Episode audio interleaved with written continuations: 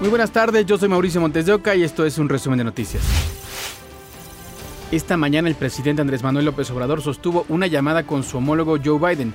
A través de su cuenta de Twitter, Obrador mencionó que se reafirmó el compromiso de seguir trabajando en temas como la migración, con dimensión humanista, el tráfico de drogas y armas. Recalcó que todo es en cooperación para el bienestar de los pueblos más pobres de ambos países. Reafirmó que son buenos vecinos y amigos. Cientos de migrantes siguen a la espera de ser atendidos por las autoridades para poder cruzar a los Estados Unidos. Hay dos campamentos instalados en territorio estadounidense aquí en la frontera, entre Juárez y El Paso, Texas. En el primer campamento, en la puerta 40 del muro, los migrantes duermen a la intemperie. Algunos pasan el día bajo los árboles, protegiéndose del intenso sol para no perder su lugar en una larga fila de más de 300 personas. Ocho días hoy, esperando. ¿Ahí en Estados Unidos? Sí, señor, ocho días esperando, aguantando las inclemencias del tiempo, del sol, racionando lo poco que se tiene, que es el dinero, la comida. Hay que estirarlo. No es fácil. Aquí también, exactamente al cruzar el río, cerca del primer campamento, abrieron el alambre de púas, instalaron un pequeño puente por donde pasa el agua y es donde los migrantes ingresan a los Estados Unidos, pero también donde ellos regresan a México para colectar comida. A la familia, compadre, para que coman. ¿Qué llevas? Una hamburguesita y fresco. Sí. Porque agua ya no hay. El segundo campamento está en la puerta 42.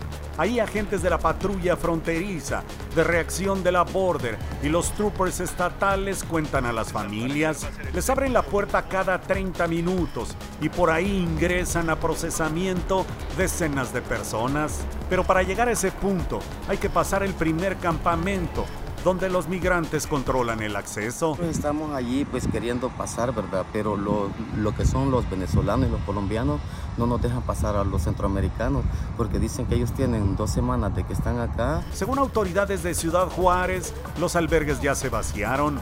Cientos de migrantes están acampando en territorio estadounidense para entregarse antes que termine el título 42 de salud Reinaldo Lar.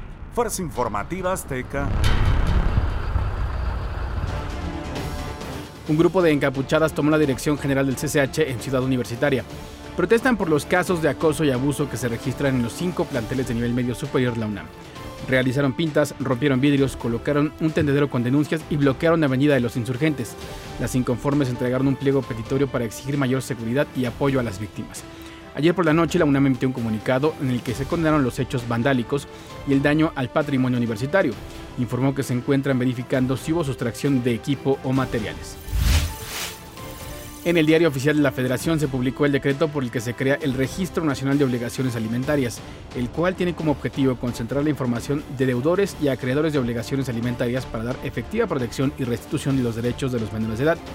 Con ello, quienes no paguen pensión alimenticia no podrán obtener pasaporte y licencia de conducir.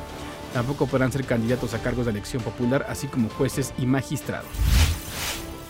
La familia de Antonio Monroy, quien murió en el restaurante La Polar, y los representantes legales del establecimiento llegaron a un acuerdo conciliatorio. Se desisten de cualquier acción contra el negocio, pero sigue el proceso contra los agresores que lo asesinaron. La firma del convenio ocurrió con sede en la alcaldía Cuauhtémoc. El acuerdo quedó en confidencialidad, no hablaron de montos, pero aseguraron que fue equitativo para ambas partes.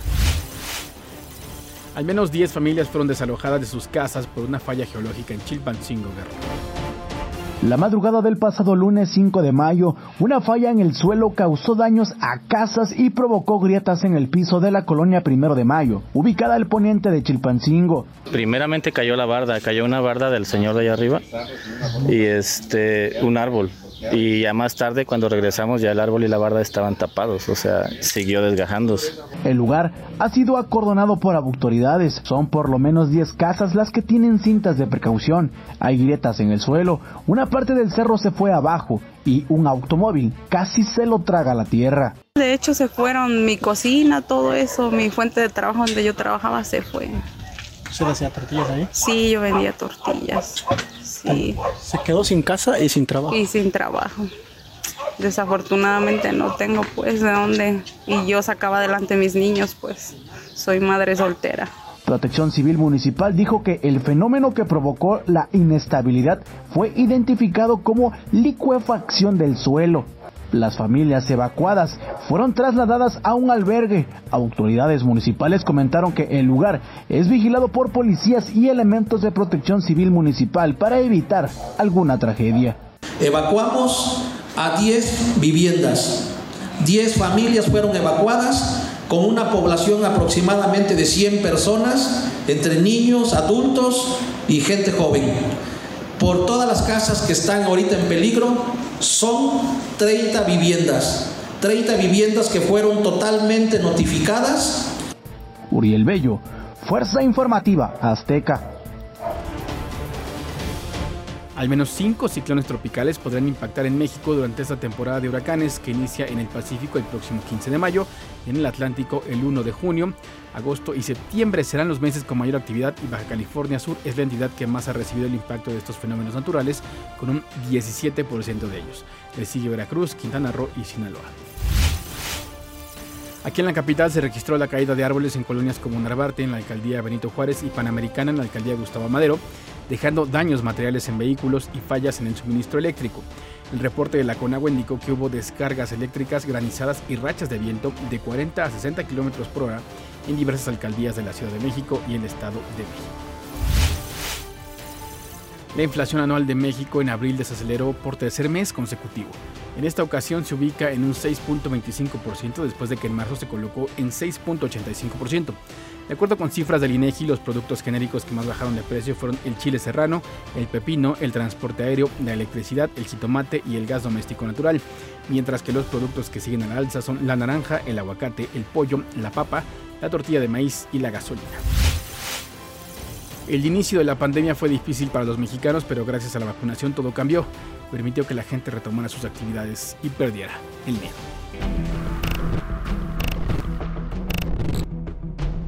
La emergencia sanitaria por la pandemia por COVID-19 ya se terminó en México. Una muy buena noticia, con más esperanza, ¿no? Porque realmente sí nos detuvo en muchas situaciones.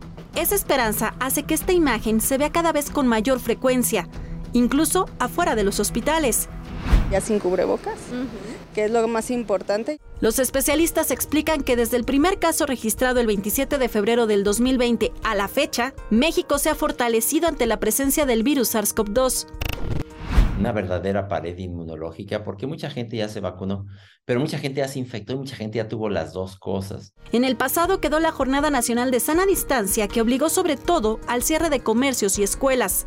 Con el objetivo de prevenir contagios se paralizó la economía del país. Para atender los casos se hizo una de las mayores reconversiones hospitalarias en 2021, con más de 74 mil camas disponibles en todo el país, de ellas 11 mil con ventilador. Hay hospitales de servicio público en donde morían 80% de la gente que llegó. A finales del 2020 el panorama cambió. Una enfermera en la Ciudad de México pasó a la historia luego de que el 24 de diciembre recibió la primera vacuna de Pfizer contra la COVID-19. Tenemos que seguir adelante porque alguien tiene que hacerle frente a esta lucha.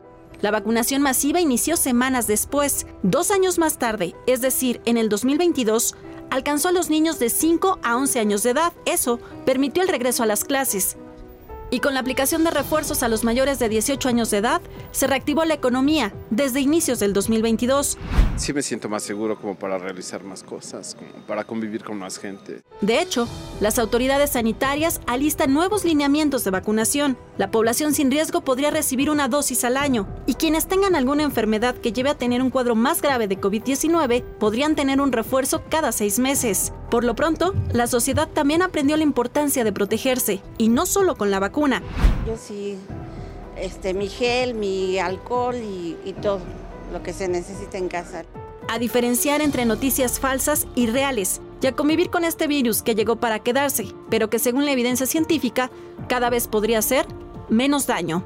Va a seguir enfermando y va a seguir, por desgracia, causando todavía algunas muertes, pero ya no a los niveles que lo llegó a hacer, ni se esperaría que vaya a rebotar.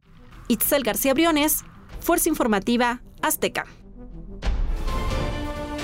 Hasta aquí las noticias del momento en este podcast informativo de ADN 40. Yo soy Mauricio Montes de Oca y nos escuchamos en ADN 40 Radio.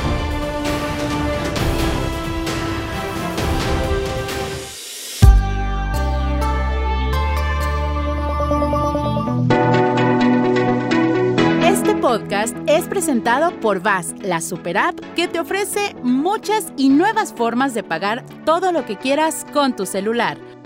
Olvídate de las filas y dedícate a lo que más te gusta.